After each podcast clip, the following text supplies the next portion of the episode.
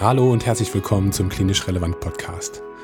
Falls du es noch nicht weißt, Klinisch Relevant ist eine Plattform für medizinische Fortbildung und richtet sich an medizinische Fachberufe. Du kannst in unserem Podcast Fortbildungsbeiträge, die unabhängig und kostenlos sind, im Podcast-Format auf allen gängigen Podcast-Plattformen hören und das Ganze konsumieren, wo und wann du willst, beim Weg zur Arbeit, beim Rasenmähen, wo auch immer. Heute hörst du einen Beitrag aus dem Bereich Pflegewissenschaft. Diese Beiträge werden wie immer von Professor Wibbeler von der Hochschule für Gesundheit gestaltet. Das heutige Thema ist die Dienstplangestaltung. Sicherlich ein Thema, das häufig zu Konflikten auch mal auf Station führt. Ich wünsche dir daher, dass du viele wichtige Informationen für deine berufliche Tätigkeit mitnehmen kannst und wünsche dir viel Spaß beim Zuhören. Ja, herzlich willkommen. Ich freue mich sehr, dass du eingeschaltet hast, wieder zu Klinisch Relevant mit einem Beitrag aus dem Themengebiet der Pflegewissenschaft. Mein Name ist Markus Höbeler und ich habe an der Hochschule für Gesundheit eine Professur für klinische Pflegeforschung. Ich möchte mit dir heute über ein Thema sprechen, was sicherlich sehr emotionalisiert ist innerhalb der Pflege, was immer wieder zu Streitpunkten führt und was natürlich auch dazu führt, dass irgendwann Menschen darüber nachdenken, dass der Beruf vielleicht für sie zu anstrengend ist, sie den Beruf wechseln möchten und generell zu wenig Erholung einfach finden mit dem Pflegeberuf oder innerhalb des Pflegeberufes. Die Dienstplangestaltung. Bei der Dienstplangestaltung möchte ich mit dir heute darüber sprechen, welche einzelnen rechtlichen Rahmenbedingungen du vielleicht kennen solltest. Das halte ich relativ kurz. Das heißt ein paar Tipps oder ein paar Informationen darüber, welche ja, Rechte du eigentlich hast. Ähm, wie gesagt, das ist nicht ganz umfangreich, aber vielleicht die wichtigsten zusammengefasst. Danach möchte ich mit dir ein kleines Assessment durchführen. Dieses Assessment ist im Prinzip nichts anderes als ein paar Fragen. Die möchte ich mit dir durchgehen und du kannst dir dann die Frage stellen, naja, gibt es vielleicht auch bei uns oder bei mir in der Einrichtung, dort wo ich arbeite, vielleicht auch Handlungsbedarf mit Bezug auf die Dienstplangestaltung. Danach möchte ich mit dir noch darüber sprechen, welche Möglichkeiten der Verbesserung man eigentlich angehen kann, welche Methoden man anwenden sollte, wenn man heute eine Dienstplangestaltung durchführt, damit du auch wissen kannst, äh, worauf es ankommt, entweder selbst in verantwortlicher Rolle dann diese Methoden vielleicht auch mal ausprobierst, ähm, einführst in deiner Einrichtung oder wenn du vielleicht als einfacher Mitarbeiter auch mal die Frage stellst, äh, nach welcher Methode arbeiten wir hier eigentlich, so dass du da auch eine bessere Vorstellung hast. Die erste Frage, die wir uns stellen können, ist, wie viele Ruhepausen sind eigentlich einzuplanen laut Arbeitszeitgesetz? Paragraph 4 ist hier insbesondere relevant. Wenn wir uns das Ganze angucken, kann es natürlich sein, dass du nochmal abweichende Regelungen hast, zum Beispiel aufgrund von Vertragsparteien, Gewerkschaften, die sich auf ja eben andere, umfangreichere Pausenregelungen geeinigt haben. Wenn man sich aber das Arbeitszeitgesetz anschaut, also das Mindestmaß, ist bei einer Arbeitszeit von mehr als sechs und bis zu neun Stunden mindestens eine Arbeitspause von 30 Minuten einzuplanen. Und diese darf in wenigstens 15 Minuten Blöcken unterteilt werden. Also darunter wäre das dann nicht als Pause zu werten. Du darfst dann auch maximal sechs Stunden am Stück arbeiten. Danach muss eine Pause kommen, die eben auch fest eingeplant ist. Wenn du sogar mehr als neun Stunden arbeiten solltest, dann sind Pausen von einem Gesamtumfang von mindestens 45 Minuten einzuplanen, die dann auch wiederum in 15 Minuten Blöcken angeboten werden können. Dann ist natürlich auch eine häufige Frage, wie ist es eigentlich bei Schichtwechseln? Und hierbei solltest du Paragraph 5 des Arbeitszeitgesetzes kennen und demnach ist zwischen einem einzelnen Arbeitstag eine Ruhepause oder eine Ruhezeit heißt es dann dementsprechend von elf Stunden einzuplanen. Das Krankenhaus gehört neben einigen anderen Einrichtungen beziehungsweise auch die Pflege allgemein zu einem äh, Feld mit Sonderregelung. Diese Akteure dürfen auch ähm, sozusagen eine Ruhezeit von elf Stunden unterschreiten, aber nur um bis zu eine Stunde. Das heißt, mindestens zehn Stunden Ruhezeit müssen dir gewährt werden. Das darf aber auch nur so sein, also eine Unterschreitung dieser elf Stunden, wenn innerhalb eines Kalendermonats beziehungsweise von vier Wochen eine Verlängerung der Ruhezeit auf mindestens zwölf Stunden also dass dadurch ausgeglichen wird. Das heißt, du brauchst dafür einen Zeitausgleich. Wenn du diese elf Stunden unterschreiten solltest, müssen dann sozusagen innerhalb von vier Wochen eine oder muss dir innerhalb von vier Wochen eine verlängerte Ruhezeit gewährt werden. Dann natürlich auch wichtig zu wissen, wie viele Sonntage darf ich eigentlich im Jahr arbeiten. Und hier ist es so, dass laut Arbeitszeitgesetz Paragraph 11 ist das hier, mindestens 15 Sonntage im Jahr frei bleiben müssen. Die müssen also beschäftigungsfrei bleiben. Das heißt, wenn du Arbeitnehmer einplanst oder selber einer bist, hast du Anrecht auf 15 freie Sonntage im Jahr. Solltest du an einem Sonntag arbeiten müssen, ist es dann also auch so, dass du Anrecht auf einen Ersatzruhetag hast und dieser muss dir innerhalb von einem Zeitraum von zwei Wochen gewährt werden. Darüber hinaus ist es, kann es natürlich auch sein, dass ein Feiertag auf einen Werktag fällt. Und wenn das der Fall sein sollte, du also an einem Feiertag dann arbeitest, dann muss dir ein Ersatzruhetag, also wenn der auf einen Werktag fällt, dann muss der ein Ersatzruhetag gewährt werden. Aber hier hat der Arbeitgeber mehr Spielraum bei der Frage, wann plane ich das ein? Und hierfür hat er dann acht Wochen Zeit. Im Gegensatz natürlich zur Frage beim Sonntag. Hier sind es dementsprechend nur zwei Wochen. Dann vielleicht noch zur Frage, wann müssen Dienstpläne eigentlich veröffentlicht werden? Hierbei ist es so, dass ein Dienstplan mindestens zwei Wochen vorher veröffentlicht werden muss und dieser Dienstplan erstreckt sich dann auch mindestens über einen Zeitraum von vier Wochen. Wenn ein Betriebsrat in einem ja, Betrieb tätig sein sollte, hat dieser auch eine Zustimmungspflicht, beziehungsweise der muss vom Arbeitgeber angehört werden, beziehungsweise um die Zustimmung gebeten werden. Und äh, dieses ist laut Betriebsverfassungsgesetz dementsprechend definiert. Dies gilt vor allen Dingen dann für den Fall, wenn eben ein Arbeitgeber sagt, dieser ja, Dienstplan ist verbindlich. Der Betriebsrat hat allerdings keinen Anspruch darauf, dass der Arbeitgeber den Dienstplan erst dann veröffentlicht, wenn der Betriebsrat zugestimmt hat. Allerdings ist es so, dass der Arbeitgeber dann kenntlich machen sollte, ob eben dieser Dienstplan ja eben ohne Zustimmung des Betriebsrates veröffentlicht worden ist. Und wenn das eben dann auch so sein sollte, dass die Arbeitnehmer oder dass der Betriebs- oder der Dienstplan dann ja, ähm, seine Wirkung entfaltet ohne Zustimmung des Betriebsrats, verletzt es natürlich dementsprechend auch die Bestimmung und der Arbeitgeber muss hier ja, anders organisieren. Jetzt möchte ich kurz mit dir darüber sprechen, gibt es eigentlich einen Handlungsbedarf bezüglich der eigenen Organisation? Ist vielleicht hier bei der Dienstplanung etwas optimierbar? Und hierzu können wir uns ein paar Fragen stellen, die ich dir gerne jetzt einfach mitteilen möchte. Die erste Frage, die man sich stellen kann, ist hierbei natürlich äh, auf den arbeitsmedizinischen Schutz ausgelegt, also die Empfehlung, die man zum Beispiel auch zur Schichtarbeit ähm, ja, eben ausgesprochen hat. Und hierbei eben die Frage, ob wir oder ob du dich daran halten kannst in deiner Einrichtung, ob du als Arbeitnehmer äh, dementsprechend arbeitsmedizinische, ob die arbeitsmedizinischen Empfehlungen umgesetzt werden. Die zweite wichtige Frage ist dann auch die Frage nach den freien Tagen der Beschäftigten und der Frage eben, kann man die garantieren oder sind die regelmäßig sozusagen zur Disposition gestellt und die Arbeitnehmer müssen dementsprechend auch fürchten, eben aus ihren freien Tagen geholt zu werden. Die dritte Frage, die man dabei noch aufwerfen kann, ist auch die Frage der Wochenendplanung. Also Pi mal Daumen, ob jede Pflegefachkraft auch alle zwei Wochen ein Wochenende frei hat. Darüber hinaus ist eine sehr, sehr wichtige Frage, ob dein Betrieb, ob du über ein strukturiertes Ausfallzeitenmanagement verfügst. Das heißt, klare Regeln, wie bei einem Personalausfall zu reagieren ist und dementsprechend Regeln ähm, ja, definiert hast, dass hier der Schaden minimiert wird. Dann ist eine weitere ganz wichtige Frage die Frage nach den Überstunden. Hierbei haben also einzelne oder mehrere Beschäftigte vielleicht sogar eine größere Anzahl von Überstunden angehäuft. Auch das ist ein Warnhinweis, dass hier bei der Dienstplanung Fehler passieren.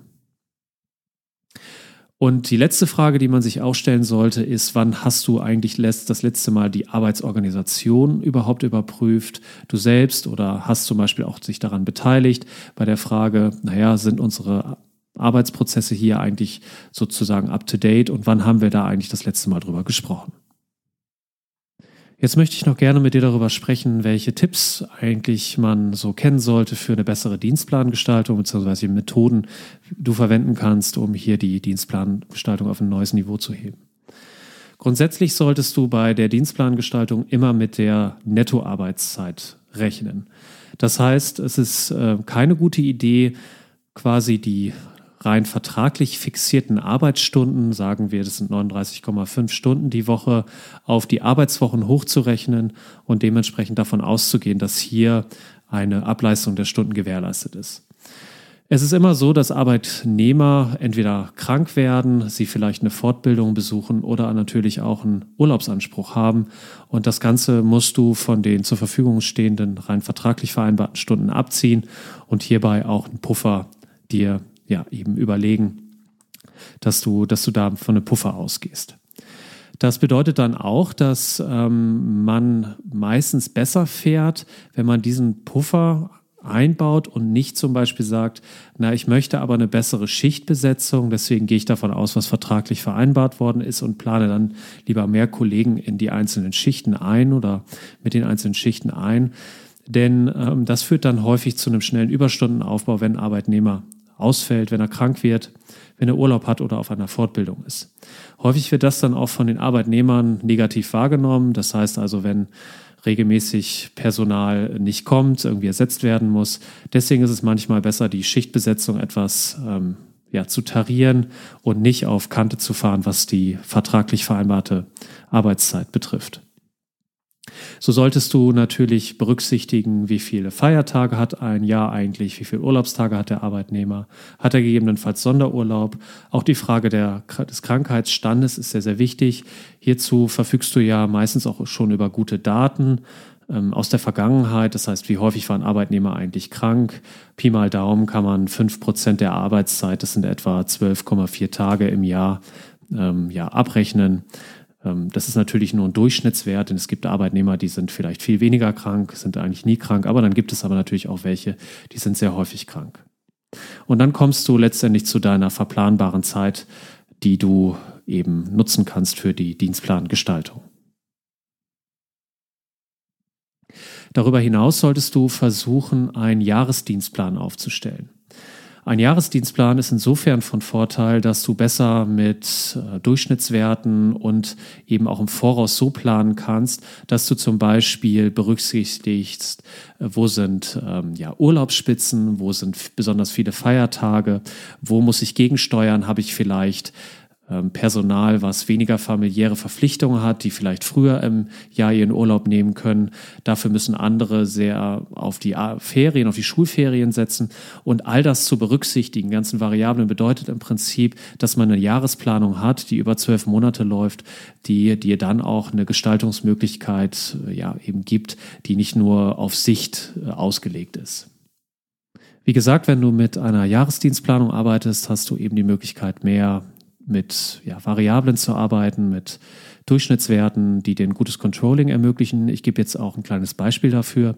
Stell dir vor, du hast eben ähm, häufig in der Vergangenheit diese Urlaubsspitzen gehabt, also Zeiten, wo die Personalbesetzung sehr, sehr schlecht ist und dann vielleicht noch Krankheitstage hinzukommen, so dass das Team sehr, sehr angespannt ist über die Sommerzeit, beispielsweise, wo viele Menschen ihren Urlaub nehmen wollen.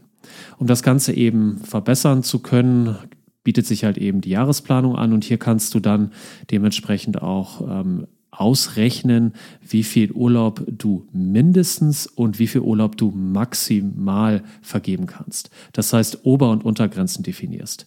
Eine Untergrenze funktioniert dann so, dass du sagst, ich muss auf jeden Fall Urlaub verteilen. Wenn ich jetzt im Januar, Februar oder März feststelle, ich habe diese Untergrenze unterschritten, das heißt, ich habe zu wenig Urlaubstage auf das Kollegium verteilt, dann musst du dagegen steuern und dementsprechend eben schauen, wie kann man den Urlaub so gestalten, mit den Arbeitnehmern sprechen, dass hier jemand auch im Urlaub ist. Bei den Obergrenzen bedeutet das dann umgekehrt, das ist eben der Urlaub, den man maximal vergeben kann.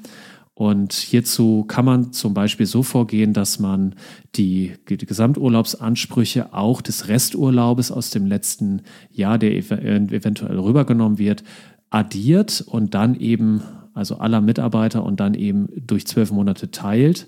So hast du dann dementsprechend deinen Durchschnittswert pro Monat und dann kannst du so einen Daumenwert, Pi mal Daumenwert anrechnen, dass du zum Beispiel sagst, wenn ich 20 Prozent darüber gehe, also 20 Prozent plus, habe ich eine Obergrenze und dann äh, kannst du auch gleich nochmal 20 Prozent minus ausrechnen und dann hast du die Untergrenze, also den Urlaubsanspruch oder die Urlaubstage, die du mindestens pro Monat vergeben musst. Daneben ist natürlich ein weiteres wichtiges Qualitätsmerkmal die Frage des Ausfallmanagements. Das heißt, liegt ein konsequentes Ausfallmanagement vor und wird sich auch daran orientiert. Ein Ausfallmanagement äh, kann man sozusagen auf drei wichtige Elemente runterbrechen. Erstens die Frage, wann muss ein Fall ersetzt werden? Muss er überhaupt ersetzt werden? Also ein Ausfall. Zweitens, welche Regeln haben wir eigentlich dafür, die eben transparent festlegen, welcher Mitarbeiter einspringt, sodass das nicht willkürlich ist und vielleicht immer bei dem landet, der am wenigsten rummeckert.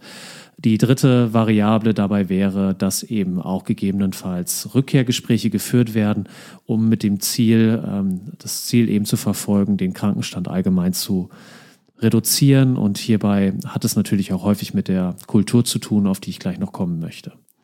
Bei der Frage, wann wird welcher Ausfall ersetzt, ist natürlich wichtig, dass du einen guten Überblick über die Arbeitsprozesse auf der jeweiligen Station hast, die Komplexität der Fälle, eventuell auch Personaluntergrenzen, die für diesen Bereich gelten und auch die Frage, welche ja, Arbeitsprozesse können vielleicht auch verlagert werden auf den nächsten Tag, weil man eben sagt, okay, ähm, wir haben jetzt eine Person weniger, mit der wir heute rechnen können, dafür müssen wir ein Arbeitspaket heute nicht unbedingt erledigen, das können wir auch noch morgen durchführen, wenn die Besetzung besser ist.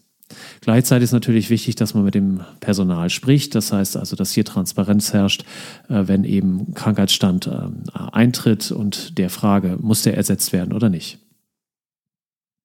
Bei der Frage, wie wird das geregelt, wenn ein Mitarbeiter ja, ausfällt, gibt es verschiedene Modellprojekte, die ich dir jetzt kurz vorstellen möchte.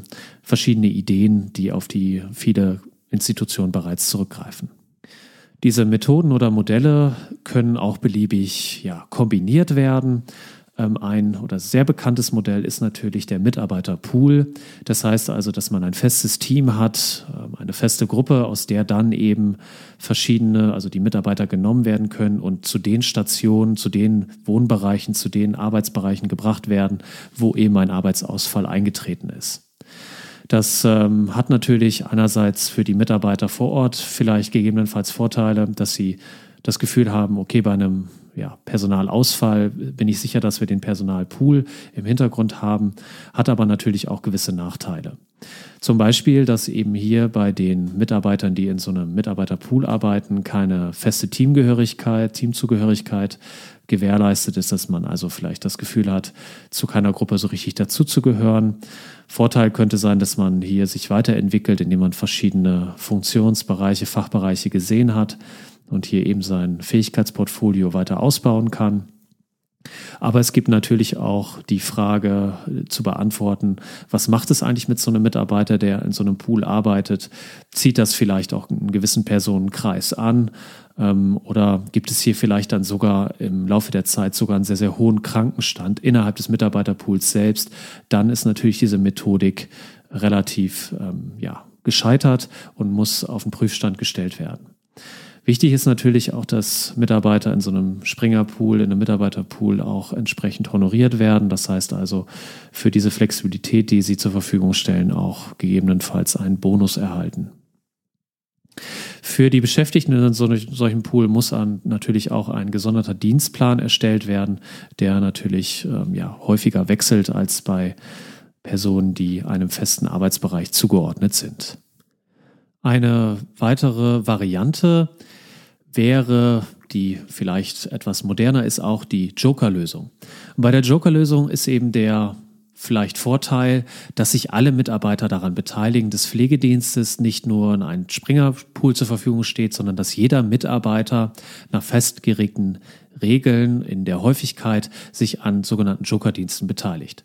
Diese Jokerdienste werden im Dienstplan notiert und ein Mitarbeiter, wenn er einen Jokerdienst hat, ist dann eben aufgefordert, krankheitsspezifische Ausfälle zu kompensieren und dann auf einer entsprechenden Station eben zu arbeiten. Wenn der Jokerdienst nicht abgerufen wird, hat diese Person eben die Möglichkeit, Überstunden abzubauen beispielsweise und dann einen freien Tag zu haben. Das Ganze wird dann nach spezifischen Regeln dann aufgebaut. Das kann dann zum Beispiel bedeuten, dass man bis 12 Uhr mittags ähm, sich äh, bereithalten muss, gegebenenfalls, dass der Jokerdienst abgerufen wird. Und zudem versuchen auch viele, das mit einem Bonussystem zu verknüpfen. Das heißt, man kriegt äh, Sachleistung extra, die für solche Joker-Dienste eben zur Verfügung gestellt werden, zum Beispiel ein Geldbetrag, der dem Mitarbeiter auf einer Karte gutgeschrieben wird, um hierbei auch die Joker-Dienste dementsprechend ja, zu honorieren. Der Vorteil, wie gesagt, ist eben dabei, dass man ein Solidaritätsgefühl eben hat, dass sich jeder an krankheitsspezifischen Ausfällen äh, beteiligt und dass das nicht nur einzelnen Mitarbeitern überlassen wird. Da kann es natürlich dann auch dazu kommen, dass Joker-Dienste bereits ausgelastet sind, dass also die Krankheitsausfälle eben ja, höher sind als die Joker-Dienste, die ich zur Verfügung habe, dass zum Beispiel zwei Krankheitsausfälle eingetreten sind, ich habe aber nur noch einen Joker, den ich nutzen kann, dann solltest du auch diesen Fall berücksichtigen und eben eine zweite ja, Lösung dir ja, eben notieren. Eine zweite Regel, also wer dann sozusagen anzurufen ist. Hierbei ist es immer wichtig, auch einen guten Überblick zu haben über die Überstunden, die sich auf die einzelnen Mitarbeiter verteilen und hierbei eben auf Personen zurückzugreifen, die ähm, ja eben häufiger nicht eingesprungen sind oder noch nicht so häufig eingesprungen sind. Auch das gilt es natürlich auf einem guten Dienstplan zu dokumentieren. Neben diesen Methoden, die man eben für das Ausfallmanagement hat, ist natürlich auch die Frage der Ursache selbst und dieser auf den Grund zu gehen. Und hierbei ist es wichtig, natürlich die Krankenstände im Blick zu halten und die Frage zu beantworten, ist die besonders oder sind die besonders hoch, die Krankenstände bei mir? Denn grundsätzlich kann das auch ein Warnhinweis eben auf ein schlechtes Betriebsklima sein. Das heißt, Mitarbeiter möchten natürlich gerne auf äh, Arbeitsplätzen sein oder an einem Arbeitsplatz sein, wo gute Stimmung und gegebenenfalls auch gute Beziehungen unter den Mitarbeitern herrschen. Sie möchten natürlich auch wahrgenommen werden in ihren, ja, in dem Arbeitsbeitrag, also eine Würdigung erhalten dementsprechend. Gegebenenfalls ist auch die Frage der beruflichen Um- oder Neuorientierung ein Thema, was man bei Mitarbeitern mit einem hohen Krankenstand im Auge halten sollte. Aber natürlich auch die Frage der Organisation an sich innerhalb des Teams. Hier kann es zum Beispiel auch mal äh, hilfreich sein, sich einzelne Fähigkeiten und Fertigkeiten im Team genauer anzuschauen und hier mehr diesen Skill and Grade Mix, äh, wie man neudeutsch sagt, äh, ins Auge zu fassen. Das heißt auch zu versuchen, die Kompetenzen eines Mitarbeiters wahrzunehmen und zu sagen, okay, Du interessierst dich insbesondere für Wundmanagement, hast vielleicht eine Weiterbildung gemacht. Das heißt, ähm, diese Fähigkeit kannst du bei uns ausbauen. Aber neben diesen angestammten Rollen, die man also häufiger im Pflegeheim oder im Krankenhaus antreffen kann, gibt es natürlich auch neuere, modernere Konzepte, ähm, auch nicht unbedingt nur so Funktionen, die man Mitarbeitern zuteilt, sondern auch die Frage, möchtest du dich mit einem spezifischen Thema intensiver auseinandersetzen und dann kann man vielleicht auch mal eine neue Rolle im Team definieren und dadurch vielleicht auch der Mitarbeiter wieder Freude an der Arbeit finden. Daneben sind natürlich Prämien nicht schlecht, dass man halt eben also auch schaut, welche Prämien kann ich für ja, Auszeichnungswerte, Leistungen eben verteilen. Betriebliches Gesundheitsmanagement ist natürlich sehr wichtig. Das sollte so aufgebaut werden, dass es sehr niederschwellig ist. Das heißt, äh, wenn es jetzt um das Thema Rückengesundheit geht, dass hier eben sehr niederschwellige ja, Unterstützungsleistungen zur Verfügung gestellt werden, vielleicht sogar mit dem Physiotherapeuten, der eh schon im Haus arbeitet, mit dem man vielleicht neue Modelle mal ausprobieren kann. Daneben ist natürlich auch die Frage der Gefährdungsbeurteilung wichtig. Gefährdungsbeurteilungen sind in den letzten Jahren immer wichtiger geworden, ähm, werden auch zunehmend ja, professioneller eingefordert und hierbei muss immer genauer dokumentiert werden, wo sind eben Gefährdungsbereiche für den Arbeitnehmer und äh, da lässt sich gegebenenfalls auch was im Aufgabenfeld irgendwie verändern, beziehungsweise der Arbeitnehmer besser auf Gefährdung vorbereitet, dass der Arbeitnehmer besser auf Gefährdung vorbereitet wird. Wenn man all dies mal versucht hat, gibt es auch noch einige Projektbeispiele für die, eine Dienstplangestaltung, die auch etwas ja, mehr zum Arbeitnehmer gebracht wird, nämlich sogenannte Beteiligungsmodelle, wobei Arbeitnehmer auch mehr das Gefühl haben, okay, ich kann jetzt auch selber meine eigenen Bedürfnisse, meine eigene Lebensplanung auch besser mit der Arbeit vereinbaren. Und hierbei gibt es zum Beispiel den Wunschplan. Dieser Wunschplan wäre dann so, dass man äh, dementsprechend auch die Beschäftigten ihren Dienstplan erstellen lässt. Das kann bei einer Jahresdienstplanung natürlich unter Umständen sehr anspruchsvoll sein, aber grundsätzlich ist die Idee, dass die Beschäftigten ihre gewünschten Arbeitszeiten in den Plan dann eintragen und das dann am, am Ende eines definierten Zeitraums eben das Ganze überprüft wird von der verantwortlichen Kraft und dementsprechend ja, kommuniziert wird, wann welche Wünsche eventuell nicht erfüllt werden können. Eine etwas abgespecktere Vari Variante ist das sogenannte Wunschbuch. Äh, Im Wunschbuch kann dann eingetragen werden, welche grundsätzlich wichtigen ja, Dinge stehen an für einen Arbeitnehmer, welche Schichten kann er vielleicht weniger gut bewerkstelligen, weil er alleinerziehend ist und zum Beispiel deswegen primär in Frühdiensten eingesetzt werden möchte zu einer gewissen Quote. Das Ganze kann man dann im Wunschbuch eintragen und versuchen auch hier den Mitarbeiter mitzunehmen, beziehungsweise man auch seine eigenen Wünsche kommunizieren kann. Es gibt auch die Möglichkeiten von einer Planbesprechung. Das heißt, man versucht sich in Teamsitzungen nochmal zusammenzusetzen, äh, gemeinsam auf die Dienstplanung draufzuschauen. Das gibt natürlich einerseits die Möglichkeit, äh, bedenkliche Punkte zu artikulieren, hat aber auf der anderen Seite natürlich auch den Vorteil zu zeigen, dass eine Dienstplanung nicht immer ganz einfach ist, alle Interessen unter einen Hut zu bringen. Ähm, und wenn sich sozusagen im Team darüber ausgetauscht wird, kann das manchmal auch sehr hilfreich sein. Allerdings sollte natürlich auch hierbei sichergestellt werden, dass das Team nach gewissen Kommunikationsregeln vorgeht und das Ganze nicht in so einem ja, aggressiven, äh, beschuldigenden Ton irgendwie überläuft. Also hier muss man eben auch das Team entsprechend darauf vorbereiten, wie man mit so einer Planbesprechung umgeht.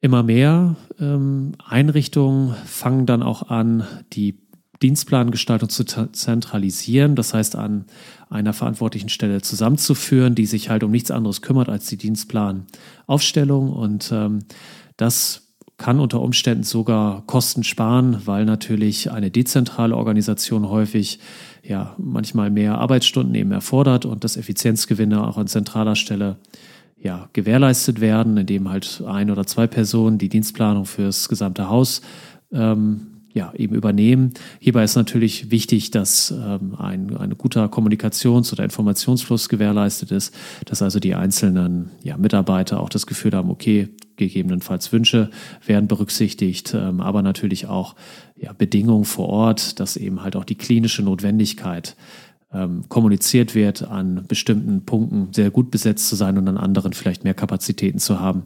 Das muss dann dementsprechend zwischen der zentralen Stelle und den dezentralen Organisationen sichergestellt werden. Ein weiteres wichtiges Element bei einer Dienstplangestaltung ist auch die Frage der ähm, Organisation, der Arbeitsorganisation beziehungsweise der institutionellen Rahmenbedingungen.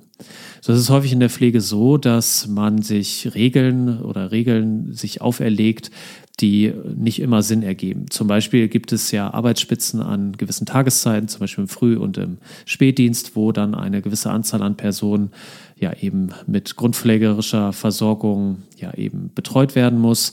Und das sorgt natürlich für enormen Arbeitsdruck und auch die Frage, naja, kann man das nicht vielleicht auch ein bisschen klüger aufteilen? Kann man nicht vielleicht sogar solche ja, eben Zeitpunkte oder Zeiträume ausweiten, sodass hier diese Arbeitsspitzen etwas abgemildert werden und vielleicht sogar am Ende Patienten, Bewohner besser ihre eigenen Wünsche berücksichtigt sehen.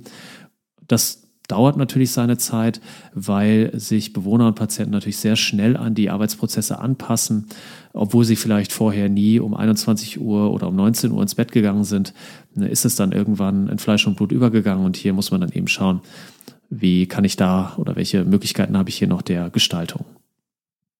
So sollte man sich dann eben auch fragen, welche Faktoren behindern oder stören Arbeitsabläufe. Vielleicht zum Beispiel äh, die Frage der ja, Nahrungsgestaltung, dass man hier eben guckt, äh, welche hauswirtschaftlichen Prozesse greifen da einander, kann ich da nicht irgendwie etwas flexibilisieren. Dann natürlich auch die Frage, wie viel oder welche Zeitumfang benötigen eigentlich die einzelnen Arbeiten, dass ich da eine gute Vorstellung davon habe. Welche Schnittstellen liegen dann vielleicht auch vor, zum Beispiel auch zu anderen Berufsgruppen und der Frage, müssen die das eigentlich so durchführen? Ähm, oder kann man da nicht versuchen, ein Modell zu finden, was für beide Seiten ähm, ja eben eine Win-Win-Situation darstellt? Also ist es eben wichtig, die Arbeitsprozesse nochmal auf den Prüfstand zu stellen und wirklich nochmal mit einem neutralen Blick darauf zu schauen, wie arbeiten wir hier eigentlich und ist das wirklich immer so sinnvoll? Ähm, dafür ist es auch manchmal nicht schlecht, sich externe Hilfe zu holen. Ja, das war's auch schon wieder mit dem kleinen Beitrag zur Dienstplangestaltung. Ich hoffe, du konntest ein bisschen was mitnehmen.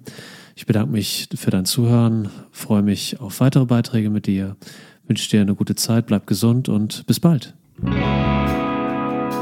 Herzlichen Dank, dass du heute wieder zugehört hast. Wir hoffen sehr, dass du wichtige Informationen für deine berufliche Tätigkeit sammeln konntest und würden uns freuen, wenn du dann diesen Beitrag auch mit deinen Kolleginnen und Kollegen teilen würdest, damit auch sie von dem Beitrag profitieren können. Ansonsten schau wie immer gerne vorbei auf unseren Social Media Kanälen, auch auf Facebook, auf LinkedIn, auf YouTube und natürlich auf Instagram. Wenn du Fragen oder Anregungen hast, dann kannst du dich immer gerne melden bei uns unter kontakt.klinisch-relevant.de. Und ansonsten wünsche ich dir eine gute Zeit. Bis zum nächsten Mal. Mach's gut. Ciao.